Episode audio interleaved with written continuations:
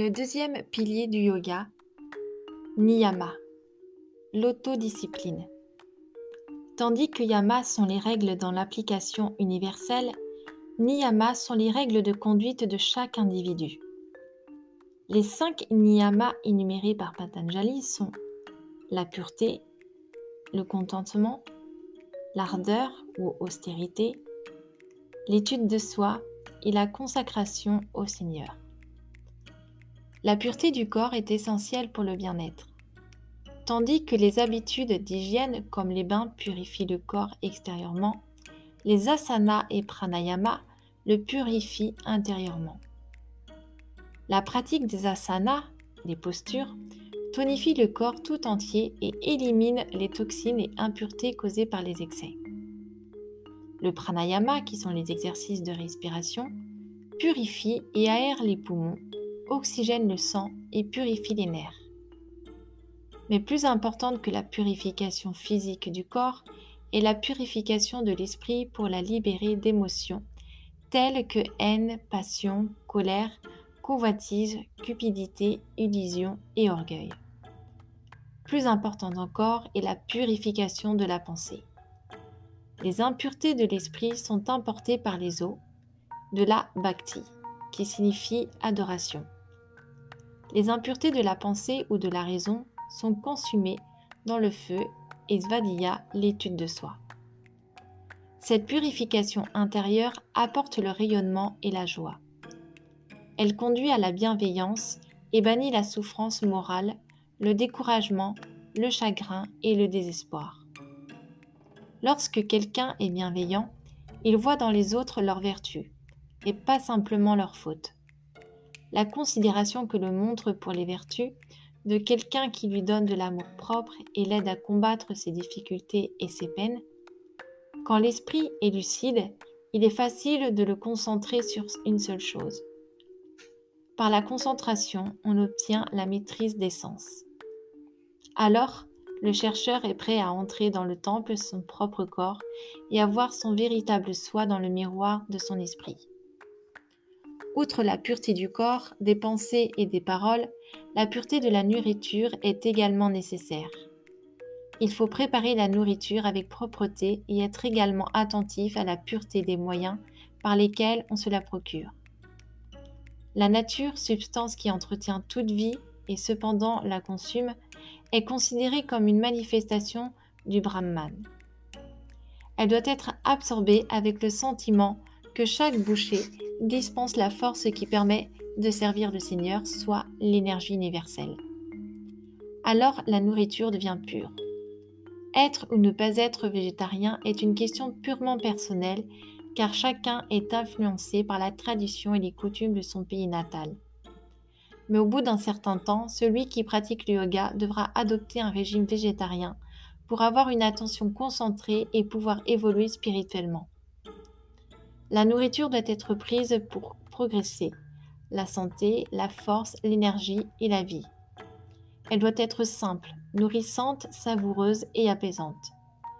Il faut éviter les nourritures aigres, amères, saumâtres, âcres, trop épicées, avariées, sans goût, lourdes et malpropres.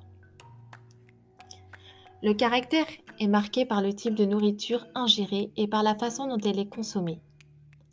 Les hommes sont les seules créatures qui mangent sans avoir faim, et généralement vivent pour manger plutôt qu'ils ne mangent pour vivre. Si nous mangeons par pure gourmandise, nous mangeons trop, et souffrons de désordres digestifs qui perturbent tout notre organisme. Le yogi croit à l'harmonie, c'est pourquoi il ne mange que pour subsister. Il ne mange ni trop ni trop peu. Il considère son corps comme la demeure de son esprit et se garde des abus. À côté de la nourriture, une place importante est aussi accordée aux pratiques spirituelles. Il est difficile de pratiquer dans un pays éloigné, loin de chez soi. Dans une forêt, dans une ville peuplée ou un tout autre bruit. Il faut choisir un endroit où il est facile de se procurer de la nourriture. Un endroit dénué d'insectes, à l'abri des éléments et dans un environnement agréable. Les rives d'un lac ou d'une rivière ou le bord de la mer sont idéales. Il est difficile de trouver dans nos temps modernes de tels lieux tranquilles. mais on peut au moins aménager un coin de sa propre chambre pour son entraînement et le garder propre, aéré, sec et sans parasites. Santosa. Santosa, le contentement, doit être cultivé. Un esprit insatisfait ne peut se concentrer. Aucune privation n'affecte le yogi. Il est donc naturellement satisfait. Le contentement donne au yogi une béatitude sans limite. Un homme satisfait est un homme accompli car il a connu l'amour du Seigneur et a rempli son devoir. Il est béni car il a connu la vérité et la joie. Le contentement en la tranquillité sont les états d'esprit. Les races, les croyances, la richesse et l'éducation font apparaître les différences parmi les hommes. Ces différences créent de la discorde et font naître des conflits conscients ou inconscients qui désorientent et troublent alors l'esprit ne peut se concentrer, et sa paix lui est dérobée.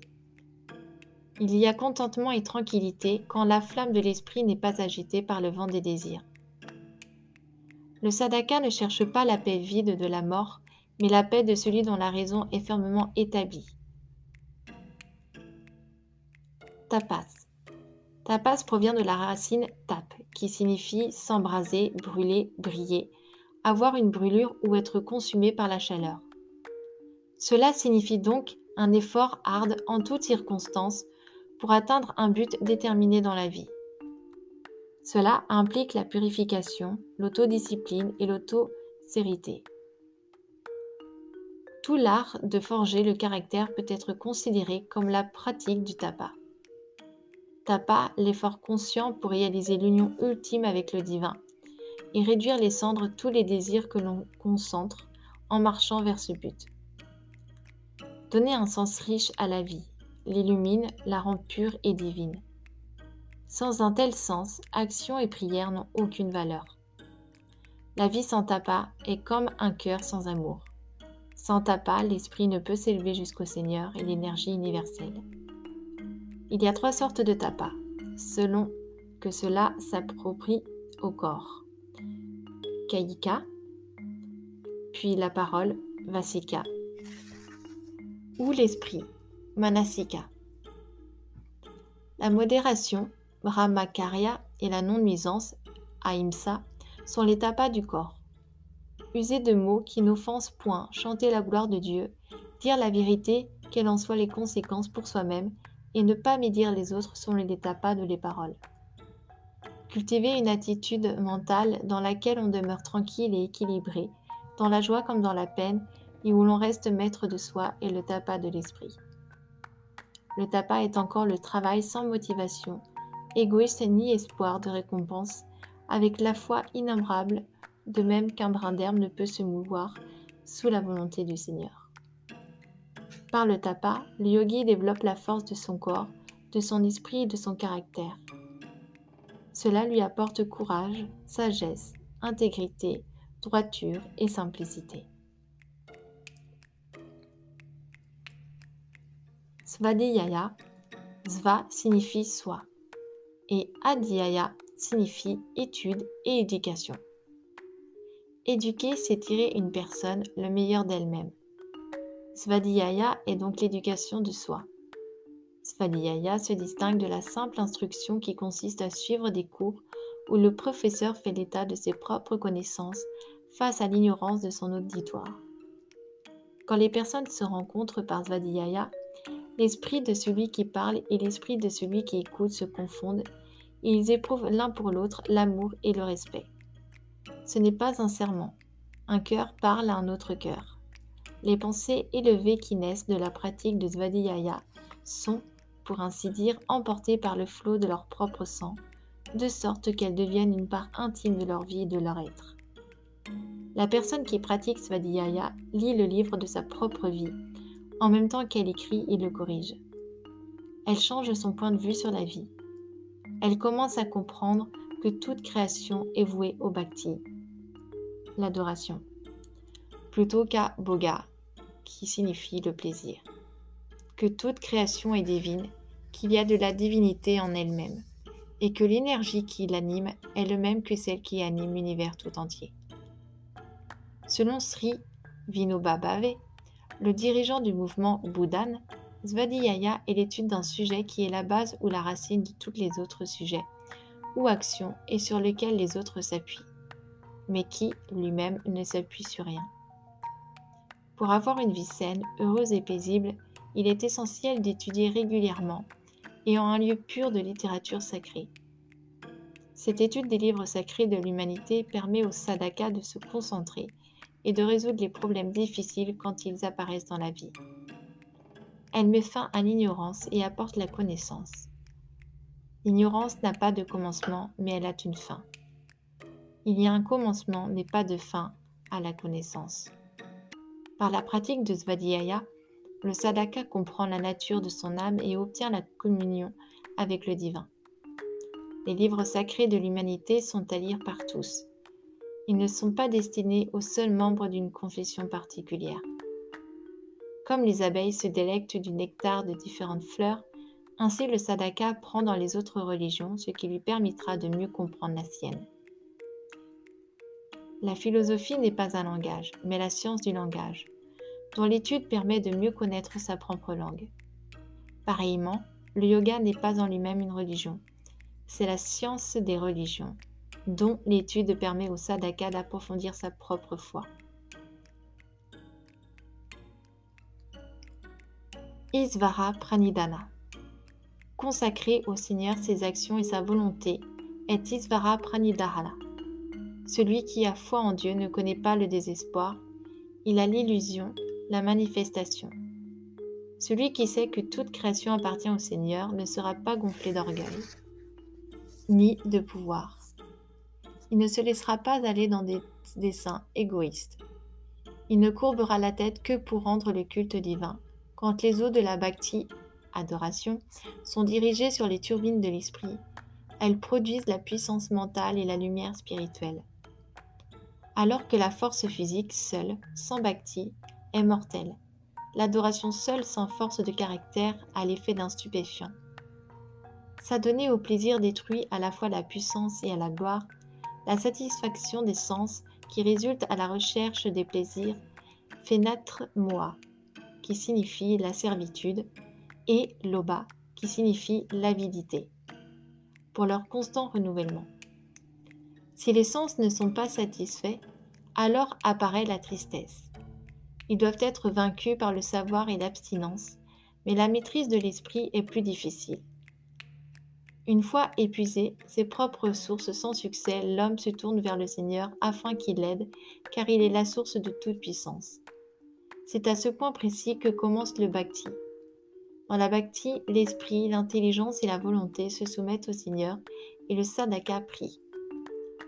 Je ne sais ce qui est bon pour moi, que ta volonté soit faite. Les autres prient pour que leurs désirs soient satisfaits ou s'accomplissent. Dans la bhakti ou amour pur, il n'y a pas de place avec je et mon. Lorsque la conscience de je et de mon disparaît, l'âme individuelle atteint sa maturité. Lorsque l'esprit a été vidé des désirs de satisfaction personnelle, il doit être rempli par la pensée du Seigneur. Un esprit habité par des pensées de satisfaction personnelle risque d'être entraîné par les sens vers les objets de désir. Tenter de pratiquer le bhakti sans vider l'esprit de ses désirs, c'est vouloir faire du feu avec du bois mouillé. Cela produit beaucoup de fumée et fait pleurer celui qui fait le feu et tout son entourage. Un esprit plein de désir ne s'embrasse pas et ne se rayonne pas. Il ne produit pas plus de lumière ni de chaleur lorsqu'il est touché par le feu de la connaissance. Le nom du Seigneur est comme le soleil, dissipant toute obscurité. La lune est pleine lorsqu'elle fait face au soleil. L'âme individuelle découvre sa plénitude lorsqu'elle fait face au Seigneur. Si la Terre vient se placer entre la pleine lune et le soleil, il se produit une éclipse. Si la conscience du moi projette son ombre sur l'âme lorsqu'elle découvre la plénitude, tous les efforts du sadhaka pour trouver la paix sont vains. Mieux que ses paroles, les actions d'un homme sont le miroir de sa personnalité.